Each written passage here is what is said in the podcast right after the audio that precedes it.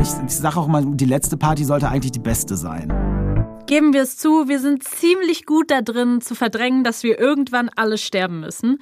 In der Schule werden wir genauso wenig auf den Tod vorbereitet wie auf die Steuererklärung. Aber einer ist angetreten, das zu ändern. Sein Name ist Dada Peng. Er ist Autor, Sänger und Experte für einen besseren Umgang mit dem Thema Tod. Und heute ist er unser Gast hier bei Pitch, dem Plan B Podcast. Ich bin Salwa Humsi.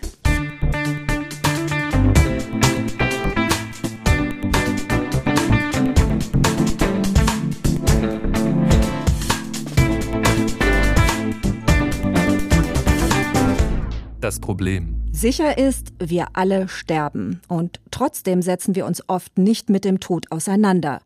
Stirbt ein geliebter Mensch, trifft uns das meist völlig unvorbereitet. Früher starben Menschen vorwiegend zu Hause, im Kreis der Familie. Heute geschieht das fast immer im Krankenhaus oder Hospiz. Und wir haben heute einen Mann hier im Studio, der sich das tatsächlich zur Challenge gemacht hat, die Gesellschaft vorzubereiten auf dieses Thema, über das wir alle nicht sprechen wollen. Jemand, der das Image vom Thema Tod ein bisschen aufpolieren möchte. Ich bin sehr gespannt und ich habe sehr viele Fragen Hallo Dada Peng. Hallo, schön, dass ich da sein darf. Ich glaube, all die Zeit, die ich über den Tod gesprochen habe, in meinem ganzen Leben zusammengerechnet, kommt wahrscheinlich nicht auf die Zeit, die wir heute über den Tod sprechen ja, werden. Das wird wahrscheinlich vielen Menschen so gehen. Ja, ja. warum ist das so? Ich glaube, erstmal ist es ein Thema, was man sich jetzt nicht unbedingt so als Hobby aussucht, äh, mhm. äh, so, wo man einfach sagt, ach, damit würde ich mich jetzt gerne mal ein bisschen beschäftigen. ja. Sondern das Thema kommt irgendwie doch eher dann auf dich zu. Und ich glaube, die meisten Menschen beschäftigen sich erst damit, wenn sie wirklich eine persönliche Erfahrung damit gemacht haben. Mhm. In Vorbereitung auf unser Gespräch habe ich überlegt, wann habe ich mir eigentlich in meinem Leben so tiefgehender Gedanken über den Tod gemacht. Und meine erste so längere Erinnerung war tatsächlich weit zurück in die Kindheit, weil ich mich daran erinnere, dass ich als Kind häufig im Bett lag und mir auf einmal eingefallen ist, dass es ja sein kann, dass ich irgendwann sterbe. Ja, ich glaube, die Fragen hat jeder Mensch irgendwann in seiner in seiner einer stillen Stunde. Ähm nur ähm, ja, wenn man, wenn man nicht wirklich weiß, wo bekomme ich eine Antwort her, dann ist es halt schwierig. Und das ist eigentlich das, was ich gerne mhm. machen möchte. Ich möchte für die Menschen, die sich auch so Fragen stellen, was ist der Tod, ähm, wie wird das sein, wie möchte ich gerne sterben, äh, für die möchte ich Angebote schaffen, dass man das auch in seiner eigenen Lebensrealität machen kann. Mhm. Zum einen versuche ich einfach, die Leute oder auch junge Menschen anzusprechen äh, in den Themenbereichen, in denen sie sich halt auch sonst aufhalten. Bei Instagram, mhm. ähm, durch Musik, äh, dass ich halt halt mit, mit jungen Bands zusammenarbeite, die dann halt einen Song machen, der dann aber über das Thema äh, Sterben halt handelt. Also auch bei mir war es so, dass es als allererstes ein privates Erleben war. Ähm, mein Vater ist halt äh, mit äh, 50, er hat der Krebs bekommen und ist innerhalb von drei Monaten gestorben. Und da hatte ich so meine erste Begleitung, mhm. wo, was ich früher gar nicht wusste, was ist eine, was ist eine Sterbebegleitung. Ich habe halt neben dem Bett gesessen und äh, mhm. war halt dabei. Und ähm, bei mir in der Familie ging das sehr schnell wieder so in den Alltag über. Also mhm. auch die Trauerphase war dann, war dann einfach nicht mehr da, sag ich mal. Hat jeder für sich selber getrauert, aber doch sehr privat. Also mhm. wir haben da gar nicht mehr drüber gesprochen. Krass. Und ähm, da fehlte mir irgendwie was. Und ich wusste halt, dass es ein Hospiz gibt bei uns in der Nähe, wo ich früher gewohnt habe und bin dahin und dachte, vielleicht finde ich da Leute, mit denen ich reden kann. Mhm. Und das war dann auch tatsächlich so. Und ich bin dann drei Jahre da hängen geblieben, habe dann auch eine ähm, Begleiterausbildung gemacht mhm. und ja, und, und habe dann halt tatsächlich sehr, sehr viele sterbende Menschen begleiten, aber auch äh, kennenlernen dürfen. Mhm. Und das war natürlich eine prägende Phase. Du selbst nennst dich ja als Künstler Dada Peng. Ja. Wieso Dada Peng? Gut, ich habe früher ja auch Kinderfernsehen gemacht und habe mhm. sehr viel moderiert, auch äh, seriöse Sachen, sage mhm. ich mal. Und das habe ich natürlich unter meinem ähm, normalen bürgerlichen Namen Mirko Kloß gemacht. Mhm. Und als ich dann gerade auch anfing, mich künstlerisch mit dem Thema Sterben auseinanderzusetzen, wollte ich diese beiden Sachen irgendwie voneinander trennen, mhm. weil das auch dann nicht mehr auf eine Webseite so gepasst hat. Ja. Und ähm, ich wollte einfach irgendwie einen coolen Künstlernamen haben, habe dann mit einer Freundin beim Rotwein irgendwie drüber nachgedacht und dann kamen wir auf Dada Peng. Mhm fanden wir richtig super. Mhm. und so hat sich das dann so ein bisschen entwickelt. Äh, und seitdem dann das erste Buch auch unter Dada Peng rausgekommen ist, ist halt so. Wird man den Namen auch nicht mehr los. Nicht mehr los. Ja. Und es ist halt einfach, das ist für mich die Figur oder der Teil meines Lebens, der sich mit dem Thema Sterben beschäftigt. Ich selber merke schon durch dieses Gespräch, dass ich mich in meinem Alltag sehr wenig mit dem Thema Tod auseinandersetze. Also wahrscheinlich haben viele Menschen diese, diesen Umgang damit, dass sie denken, naja, irgendwann stirbt halt jemand in meinem Umfeld oder ich sterbe selber und dann beschäftige ich mich damit. Warum ist es so, dass wir darauf warten, dass es passiert? Ich glaube einfach erstmal ist der Tod halt ein schmerzhaftes Thema. Also mhm. wenn du selber damit konfrontiert bist, hat es auch wirklich was mit Schmerz zu tun. Also mhm. auch wenn ich mal locker und so weiter drüber rede, erstmal bin ich nicht mehr in der Trauerphase selbst drin. Ähm, und zweitens ist es aber auf jeden Fall so, das kann man nicht wegreden. Und viele haben halt auch Angst davor, diesen Schmerz halt zu fühlen. Mhm. Und ich glaube, das ist eine ganz natürliche Haltung was ich finde, was, was von uns, von der Gesellschaft halt noch verändert werden könnte, ist, dass einfach auch attraktivere Möglichkeiten geschaffen werden müssen, um sich mit dem Thema auseinanderzusetzen. Wenn ich jetzt einem jungen Menschen eine Broschüre in die Hand drücke und da ist ein Grabstein drauf und am besten noch, äh, äh, weiß nicht, ein Skelett und mhm. da steht dann irgendwas übers Sterben drin, das liest er sich nicht durch. Wenn wir vielleicht einen coolen Song machen, der sich damit beschäftigt oder so ein Podcast, mhm. das ist dann schon was, wo er hinhört und wo er dann vielleicht auch einfach anfängt, drüber nachzudenken. Was den Zugang erleichtert. Ja. Du hast ja auch einen Verein mit dem Namen Superhelden fliegen vor. Was genau machst du mit diesem Verein? Ja, es ist eine Initiative, die ich quasi ähm, gegründet habe und es geht mir vor allem auch darum, ähm, nicht immer nur über Sterbende zu sprechen, sondern halt mit ihnen und auch wirklich mhm. zu fragen, was, was brauchst du denn jetzt, wenn du mit 24, mit 23 äh, eine ähm, Diagnose bekommst, wo du weißt, wahrscheinlich wirst du das nächste halbe Jahr nicht überleben. Mhm. Ähm, was möchtest du in diesem halben Jahr noch machen? Wie willst du dich ähm, verabschieden? Ähm, was ist dir wichtig? Mhm. Und zwar nicht nur alleine, sondern mit Künstlern, mit Designern, mit Leuten aus der Mitte der Gesellschaft, mhm. ähm, dass man dann da Angebote entwickelt, dass wenn dann der nächste 24, 25-Jährige irgendwie in der Situation ist, dass der dir dann auch wirklich nutzen kann.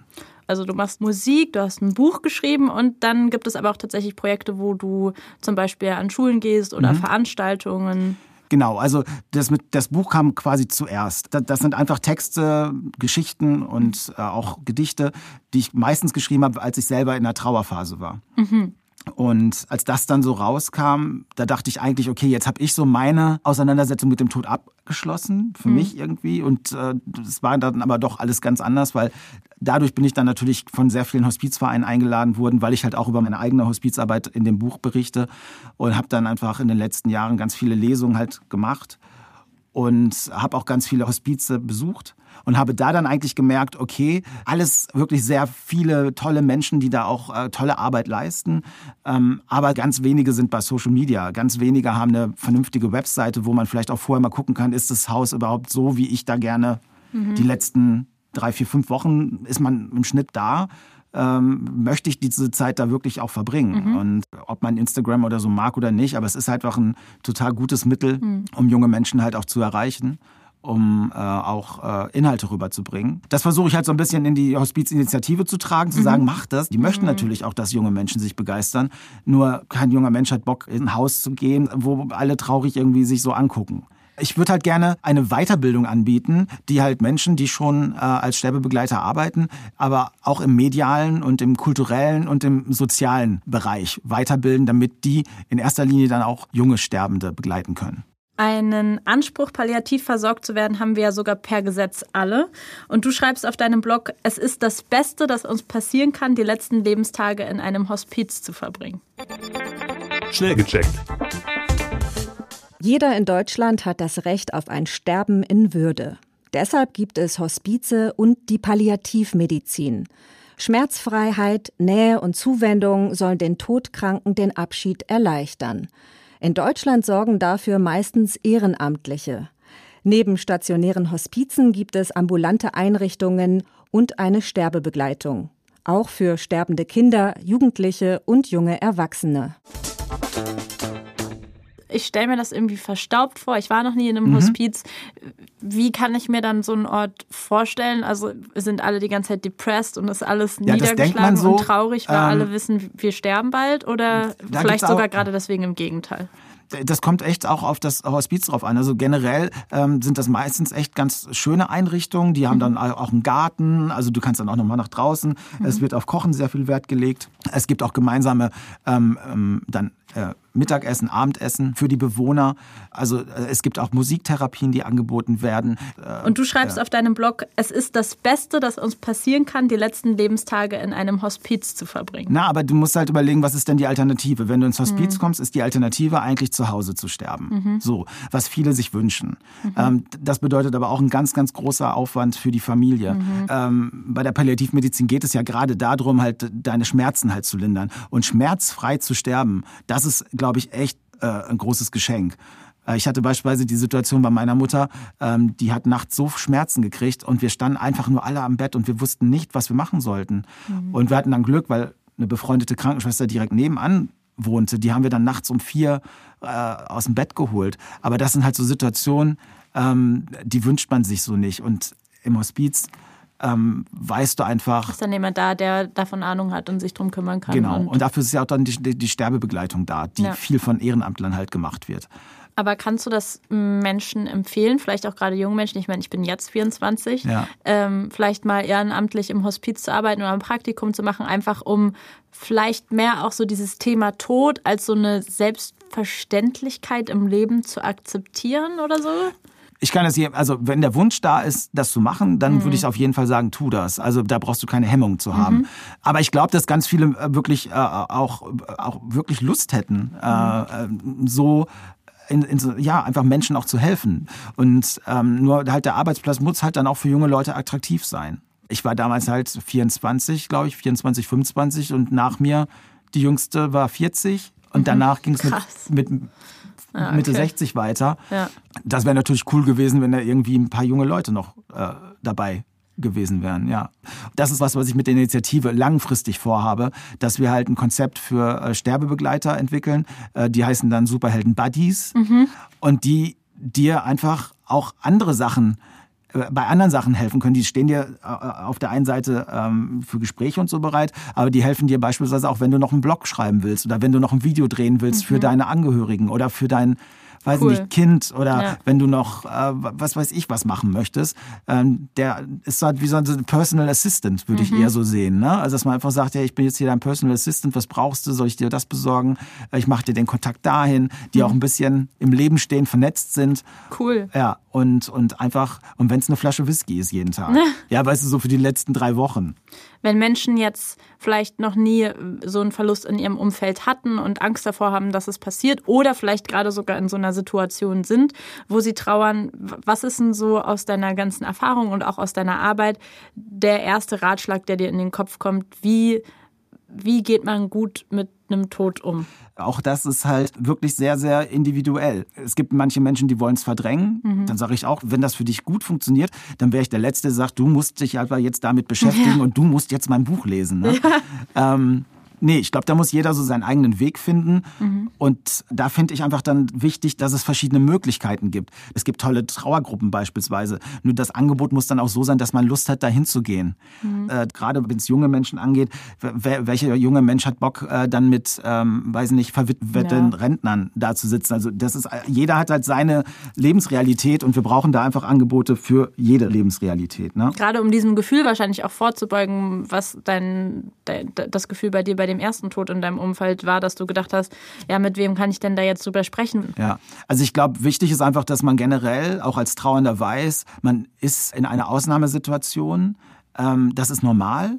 Und du musst auch nicht äh, innerhalb von drei Tagen wieder funktionieren, was mhm. halt auf der Arbeit oft und, und auch im Privatleben halt oft natürlich gewünscht wird, weil je mehr du trauerst, desto mehr merken die Menschen, dass irgendwie was passiert sind und müssen sich auch damit auseinandersetzen. Aber also ich habe mir wirklich komplett äh, Freiheit genommen. Also ich habe auch mhm. im Restaurant einfach angefangen zu heulen. Ist das nicht auch ein bisschen deutsch? Also auch so, wir reden nicht über unsere Gefühle, Therapie gibt's nicht, über Gefühle reden gibt's nicht. Und Letztens äh, bei einer Schullesung hat mich auch mal ein Schüler gefragt, ich habe eine Frage, ähm, wird, äh, ist man immer weniger traurig, je mehr Menschen sterben? Also ich so, Gute nein. Frage, aber ja, trotzdem. Nein, weil ja. es kommt ja auf die persönliche Beziehung, ja. die du halt hattest, an. Ähm, aber, aber die Frage finde ich schon gut, weißt mhm. du, weil viele trauen sich überhaupt nicht zu fragen und sind dann so verunsichert, darf ich jetzt was sagen, soll ich was nicht sagen? Und dann die meisten sagen dann gar nichts. Mhm. Und äh, da entsteht dann halt auch bei dem Trauernden oder bei dem Sterbenden halt eine Unsicherheit. Also ich glaube, das Beste, was man machen kann, ist einfach äh, gucken, wie fühle ich mich damit und das offen und ehrlich sagen. Mhm. Und auch von mir aus sagen, immer, ich bin total überfordert. Mhm. Ich finde total interessant, dass also diese Metaphern, die du da für dich entwickelt hast und ja auch so eine Art von, ähm, ja, dass es, dass es ein Leben nach dem Tod oder zumindest etwas nach dem Tod gibt. Okay, ich sehe das Leben einfach nicht mehr als Anfang und Ende, sondern als Beginn und Ziel. Mhm. So, als wären wir auf einem Marathonlauf, zehn Kilometer beispielsweise. Das heißt, wir laufen alle den gleichen Weg, mhm. aber es sind einige halt ein bisschen schneller und andere sind halt ein bisschen langsamer. Das heißt, wir brauchen alle unterschiedlich viel Zeit, mhm. aber der, das Leben an und für sich ist halt die gleiche Strecke. Und das würde dann auch bedeuten, dass diejenigen, die halt früher im Ziel ankommen, nicht unbedingt diejenigen sind, die man bemitleiden muss, sondern es sind ja die Gewinner und die Sieger. Ja. Und das sind diejenigen, die halt ganz mutig auch nach vorne gegangen sind, weil du weißt nicht, was im Ziel dich erwartet. Mhm. Dass man da auch Kraft und Power braucht, um halt als Erster ins Ziel reinzukommen. Und was hat sich dadurch, dass du dich so viel mit dem Tod auseinandergesetzt hast, vielleicht auch im Alltag, vielleicht in deinem Verhalten, im Umgang mit Menschen auch geändert? Also mein Alltag hat sich auf jeden Fall so verändert, dass ich kein Problem mehr habe mit Trennung, sag ich mal. Also mhm. Trennung jetzt gar nicht mal von persönlichen Bereichen, aber beispielsweise umziehen oder so. Wenn ich, mhm. wenn ich eine Stadt wechsle oder so, dann ist das für mich jetzt kein Riesenakt, äh, sondern das ist ein Abschluss und dann geht halt ein neuer Kreislauf wieder auf und weiter. Es hat dir so eine Art Leichtigkeit gegeben. Naja, oder eine Leichtigkeit ähm, mit meinem eigenen Leben. Mhm. Ähm, das auf jeden Fall. Mhm. Und ich versuche wirklich jeden Abend so ins Bett zu gehen, dass wenn ich weiß, morgen wache ich nicht mehr auf, dann ist es okay. Mhm. Also alles erledigt zu haben, alles getan zu haben. Also wenn ich Bock habe, was zu machen, dann mache ich das halt. Und ich hatte früher immer so, es gibt ja so, genieße den Tag oder lebe den Tag so, als wäre es der letzte. Ja. ja, mach das mal im Alltag. Ja. Ne? Du, Funktioniert gar nicht. Gar nicht hat das früher für mich funktioniert, seitdem ja. ich halt für mich jetzt wirklich mir dann auch diese Freiräume nehme. Mhm. Ne? Und äh, beispielsweise Dinge, die ich nicht mehr möchte, die lasse ich wirklich äh, sehr, sehr konsequent beiseite. Ob das Beziehungen sind, ob ja, das okay. äh, Dinge sind, äh, weil ich einfach sage, dafür habe ich keine Zeit. Ja. Also ich möchte mich mit den Dingen beschäftigen, die mich glücklich machen, die mich erfüllen, mhm. ähm, die für mich eine positive Energie haben. Was ein Appell. Ja. Das fände ich sehr motivierend und schöne Worte, ja. wirklich. Okay, ich habe ein paar Entweder-Oder-Fragen für dich mit dabei. Ja. Die würde ich jetzt einfach stellen und du musst direkt aus dem Bauch heraus, zack, los antworten. Entweder oder. Unsterblichkeit oder lieber Leichtigkeit des Seins? Leichtigkeit des Seins. Wiedergeburt oder Leben nach dem Tod? Das ist für mich das Gleiche. Am Grab lächeln oder weinen? Beides. Tod als Teil des Lehrplans oder Familienangelegenheit? Teil des Lehrplans. Ums Leben kämpfen oder friedlich einschlafen? Friedlich einschlafen. Sarg oder Urne? Für mich Urne. Wenn du die Wahl hättest, vorher wissen, wann du stirbst oder einfach Licht aus? Äh, vorher wissen. Krass, okay. Todesfeier oder Trauer? Todesfeier. Okay. ja. ähm, du hast gerade gesagt, du würdest gerne wissen, wann du stirbst. Oder es wäre dir lieber? Ja, weil dann hätte ich jetzt die Möglichkeit, das, was ich jedem erzähle, ja. das Sterben gestalten und mhm. so weiter, ähm, das kann ich halt nur, wenn ich auch eine Diagnose bekomme, beziehungsweise weiß ich ja, dass ich sterben werde. Ja. Ich plane jetzt schon mein Sterben. Ich weiß, es hört sich vielleicht komisch an, aber. Ja, wie bereitet man sich denn darauf vor? Naja, zum einen habe ich erstmal schon mal, das jetzt aber wirklich aktiv in den letzten zwei Jahren, so mhm. meine kompletten Klamotten ausgemistet. Also ich habe jetzt mhm. noch so eine Kiste, wo aber auch alles geordnet ist. Also für mich ist das Leben einfach viel befreiender, wenn mhm. ich weiß, alles ist geregelt. Mhm. Ähm, und ich habe allen meinen Leuten gesagt, ich liebe euch. Mhm. So, ne? Also das ist halt, und ich weiß, dass mein Hund versorgt ist. Und ich weiß, also diese Sachen, das ist eigentlich so das Ding. Ich mag voll deine positive Haltung zum Thema Tod. Ich muss sagen, ich war anfangs ein bisschen skeptisch, okay. aber du reißt mich auf jeden Fall schon ganz gut mit. Lass uns mal kurz hören, wie die Bestattungsrealität in Deutschland aussieht. Schnell gecheckt.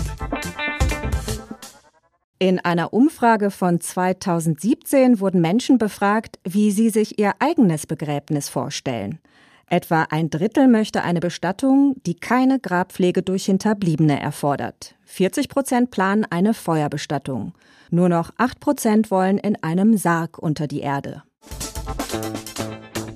Mir fällt gerade auf, dass ich mir noch nie Gedanken darüber gemacht habe, wie ich eigentlich sterben will. Crazy. Bestattet oder sterben? Äh, ja, ja, genau, wie ich bestattet werden will. Also in welcher Form und wo.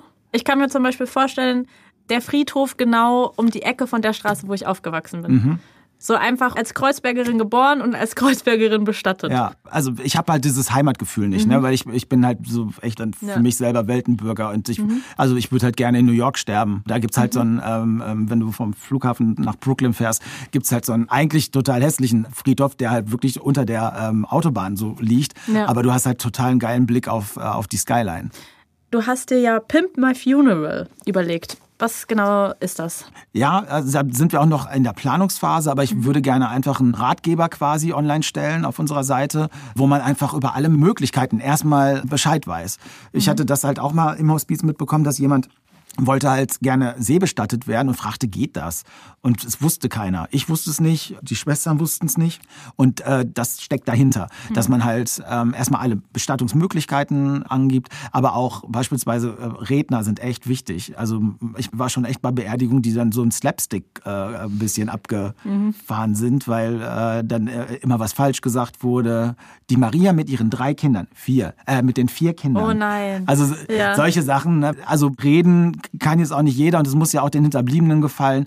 Also wenn du die Planung der Beerdigung nicht vorher machst, ist das wirklich, äh, ich weiß nicht, ob das war, also der Bestatter kommt zwei Stunden, drei Stunden nachdem der Mensch gestorben ist, Mhm. dann wird er ins Bestattungsinstitut gebracht und eine Stunde später oder zwei stehst du dann da und dann wirst du gefragt, äh, Krass, okay. ja, ähm, möchten Und dann, Sie mu- Musik? und dann ist man ja erstmal schockiert Ja. über den Tod. Das ist, da, also bei meiner Mutter war das fünf Stunden, Ja. nachdem die gestorben ist. Und dann, ja, mit Blumen, ohne Blumen, wollen Sie Gott. Orgel, wollen Sie keine Orgel? Und dann sitzt du da einfach nur und sagst, ja, äh, ja, äh, ja, ja, Mhm. so. Und da würde ich halt einfach gerne, also auch ein, ein Angebot schaffen, das halt aber auch äh, cool ist, sage ich mal, Mhm. dass man auch vielleicht Lust hat einfach, selbst wenn man noch gesund ist, zu sagen, ach guck mal, das finde ich cool, den Redner finde ich super, die Band finde ich super. Das muss ja nicht in Stein gemeißelt sein, Ja. ne? aber dass man einfach ähm, auch alternative Bestattungsmethoden auf einen Blick irgendwie alle hat. Mhm. Und gerade in Berlin gibt's da wirklich ganz viele tolle Sachen. Vielleicht sorgt das ja auch für einen easieren Umgang damit, wenn man weiß, darum ist sich schon gekümmert. Äh, ja, weil das ist für die Hinterbliebenen echt viel Arbeit. Vor allem, wenn du nicht weißt, äh, was, was wünschte der sich, was wünschte ich mir. Also das ist wirklich, äh, das ist auch eine harte Zeit. Also dann auch von dem Tag der Bestattung bis die Beerdigung halt ist. Ne? Und da muss man ja auch mit seiner Familie so drüber reden. Brauchen die hinterher noch einen Ort, Ja. äh, wo sie hingehen wollen? Oder möchten meine Kinder jetzt irgendwie die nächsten zehn Jahre hier bei mir das Grab auch sauber halten? Das gibt's tatsächlich noch, dass du dann vom Gärtner angerufen wirst, jetzt können Sie mal bitte mal ihr- das Grab wieder sauber machen. Also Gerade das, also die deutsche äh, Friedhofskultur ist auch irgendwie sehr deutsch, Ja, muss man auf auf, eine Art Fall. und Weise sagen. Also so diese gepflegten Gärten, dann die ganze Bürokratie da drumherum. Lass uns mal reinhören, wie das in anderen Ländern aussieht. Schnell gecheckt. Im Süden Indonesiens lebt das Volk der Toradja. Dort ist die Totenfeier das allerhöchste Fest. Der Tod wird als Höhepunkt des Lebens zelebriert, in festlicher und fröhlicher Atmosphäre. Stirbt in Ghana ein Mensch, gibt es einen traditionellen Trauerzug zu dessen Haus. Eine ausgelassene Menge feiert gemeinsam bei Musik und gutem Essen. Was könnten wir denn hier uns vielleicht von anderen Kulturen abgucken? Ja, also dieses äh, Bestimmungsmonster, also dieses, äh, was man darf, was sich gehört, was sich nicht gehört. Also das finde ich schon übertrieben. Es fängt halt schon beim Grabstein oder so an. Also das, es gibt halt auch mittlerweile gar nicht mehr so diesen normalen Grabstein. Es gibt Sachen aus Holz, es gibt Sachen aus Metall mit Licht, ähm, wo wirklich ganz viele kreative, fast schon Künstler meiner Meinung nach, ähm, da ganz viele alternative Angebote schaffen, Ich hätte gern sowas mit so einem Touchscreen. wo, wo man dann deine Videos von Weiß YouTube nicht, gucken vielleicht, kann. ja, irgendwie sowas. Oder meine Podcasts nochmal Ja. nachhören. Das, ja, also Immer wenn man an meinem Grabstein vorbeiläuft, kommt, äh, hallo, mein Name ist Sarah Humsi und ihr seid an meinem Grabstein. Ja, Wir wissen ja, wie das in Deutschland ist. Ähm, Es gibt ja alles Vorschriften auch dafür, wie ein Sarg auszusehen hat, wie der gebaut werden soll. Findest du, dass das vielleicht auch so ein guter Heilungsprozess oder Umgang mit der Trauer sein kann, wenn man sich diesen Sarg zusammenbaut? baut. Kann auf jeden Fall. Und ich denke, dass dann auch so ein, so ein Sargbau einfach wirklich ein meditativer Prozess beispielsweise sein kann. Ist ja auch eine kreative Arbeit. Ich schreibe ein Lied, jemand anders baut halt einen Sarg oder malt den an oder malt ein Bild. Also ich, ich denke, das ist eigentlich das Wichtige, dass es einfach viele diverse Angebote und Möglichkeiten gibt. wie man damit umgehen kann. Ja. Also wenn ich jetzt mir das vorstelle, ich baue mir den Sarg selber, gehe ich dann einfach im Bauhaus und hol mir irgendwie ein paar Sachen oder. Ich, also ich kenne es jetzt nur, dass es wirklich auch von, äh, von Bestattern angeboten Mhm. wird oder von Sargbauern, ähm, die dann so Workshops machen. Vielleicht habe ich schon wieder zu sehr einen Stock im Arsch, aber ich finde Bauen nämlich grundsätzlich richtig cool und handwerkliches Betätigen, aber ich finde die Vorstellung schon komisch, dass ich mir meinen eigenen Sarg dann so zusammenstelle. ähm, Bekannter von mir ist Drag Queen aus äh, Frankfurt und was ich mir echt wünsche bei meiner Trauerfeier, möchte ich gerne, dass der äh, als Drag Queen vor der Tür steht und sagt, hi, herzlich willkommen, das Maß, das Maß. Das finde ich schön. Also da hätte ich auf jeden Fall Spaß dran. Ja. Und ich weiß, dass alle gucken würden und denken, wie, das kannst du doch nicht machen. Ja, aber warum soll man es nicht machen können? Hm. Ähm, also das ist, ich, wenn ich an meine Beerdigung denke, oder dann denke ich einfach nur, woran hätte ich Spaß? Was, ja, oder was würde dir vielleicht auch helfen beim Abschied nehmen von dieser Person? Ich sage auch mal, die letzte Party sollte eigentlich die beste sein. Ja. Ja, also dass man da halt wirklich auch das Leben des Verstorbenen feiert. Das ist halt die Sache. Ich habe eine crazy Idee. Ja, bitte, Ich sag. bin ja äh, DJ. Ja. Wie wäre es, wenn ich ein fertiges DJ-Set mache? Und das müssen die dann auf, mein, auf meiner Beerdigung sich anhören. Ja, perfekt. Ich habe gesagt, also ich, ich habe doch schon mehr drüber nachgedacht. Ich habe auch gesagt, so Sachen, die ich halt so gucke. Ne? Dann, also ich gucke gerne Star Trek, frag mich nicht warum. Ja, aber ähm, das findet ja jeder so aus meinem Freundeskreis scheiße. Und ich habe mir gedacht, das finde ich echt geil, wenn die sich dann eine ganze Folge angucken müssten. Also, und einfach, Geil. Äh, in der, äh, oder was ich auch für Beerdigung toll fände, wenn es sowas gäbe wie der Soundtrack meines Lebens, ne, wo man einfach dann eine Band hat, die einfach so die vier, fünf wichtigsten Lieder die dich begleitet haben im Leben. Da hat ja jeder. Jeder hat irgendwie, da war ich das erste Mal verliebt. Das war das erste Lied, zu dem ich richtig abgetanzt habe, wo ich das erste Mal in einem Club war und so.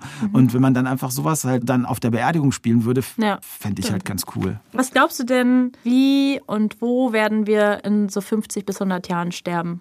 Wie werden wir mit dem Thema Tod umgehen?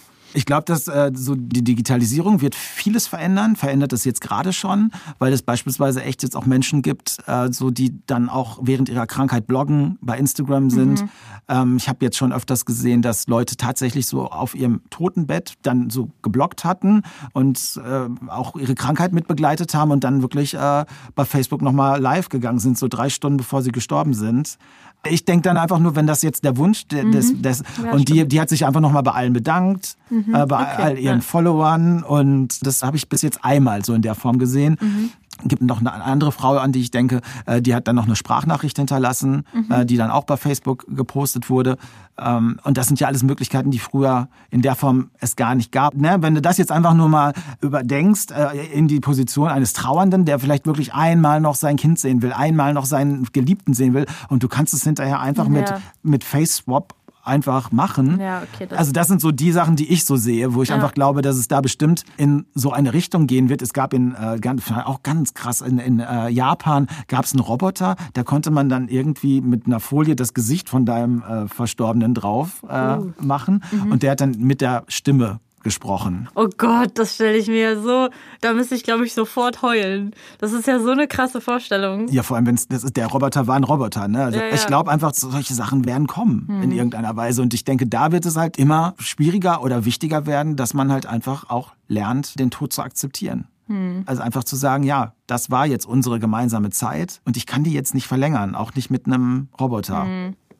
Vielleicht noch mal ganz kurz, was muss sich denn in unserer Gesellschaft ändern, damit wir positiver mit dem Sterben und mit dem Tod umgehen? Ja, also ich glaube, es muss wirklich positivere Möglichkeiten geben, sich damit zu beschäftigen. Wenn du immer nur, wenn du äh, irgendwas mit Tod siehst, immer nur ein, ein Grabstein, ein Skelett, äh, alles schwarz-weiß und so weiter. Ähm, wir brauchen da einfach positivere Vorbilder, sag ich mal. Und dann halt auch dementsprechend Angebote.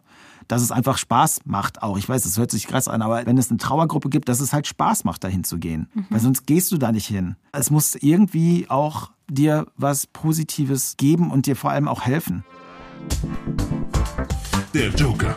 Wenn du einen politischen Joker hättest zum Abschluss Ja. und du kannst mit dem für deinen Expertenbereich machen, was du willst, was würdest du damit anstellen? Dann würde ich mir wünschen, dass wir ein komplett neues Hospiz bauen und einfach ganz viele junge, sterbende oder auch Designer, Künstler, Leute aus der Mitte der Gesellschaft, auch einfach irgendjemand vom Rewe oder ja, einfach Leute mit ins Boot holen und sagen, was würdest du dir wünschen, wenn du in ein, zwei, drei, vier, fünf, zehn Jahren hier in diesem Haus bist und wir würden dieses Haus genau Nach den danach Wünschen. nach den Wünschen ähm, und auch vielleicht so mitten in der Stadt, nicht ir- irgendwo auf dem Berg oder sonst irgendwie so. Das fände ich äh, cool. Richtig digital vernetzt, mit einem Beamer, äh, mit einer Bar. So was Clubmäßigem vielleicht? Vielleicht auch. Ja, warum nicht? Ich meine, vielleicht lege ich dann da auf. Ich fände das cool. ja. Cool, ich kümmere mich drum. Ich mache gleich Gerne. ein paar Anrufe. Okay. Ähm, ich danke dir vielmals für dieses Gespräch. Ich fand es wirklich sehr inspirierend und sehr schön. Und Ich auch. Danke, dass du unser Gast warst. Hat mich sehr gefreut. War schön.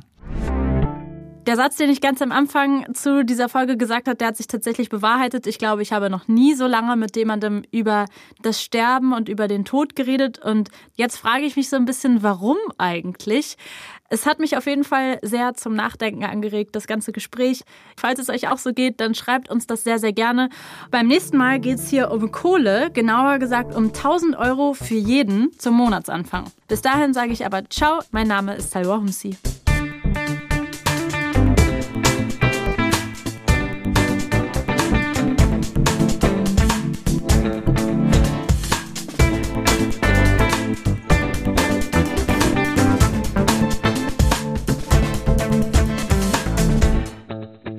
Pitch, der Plan B Podcast, ist eine Produktion der Berlin Producers Media GmbH für ZDF Plan B. Folgt Pitch bei Instagram unter Pitch der Podcast.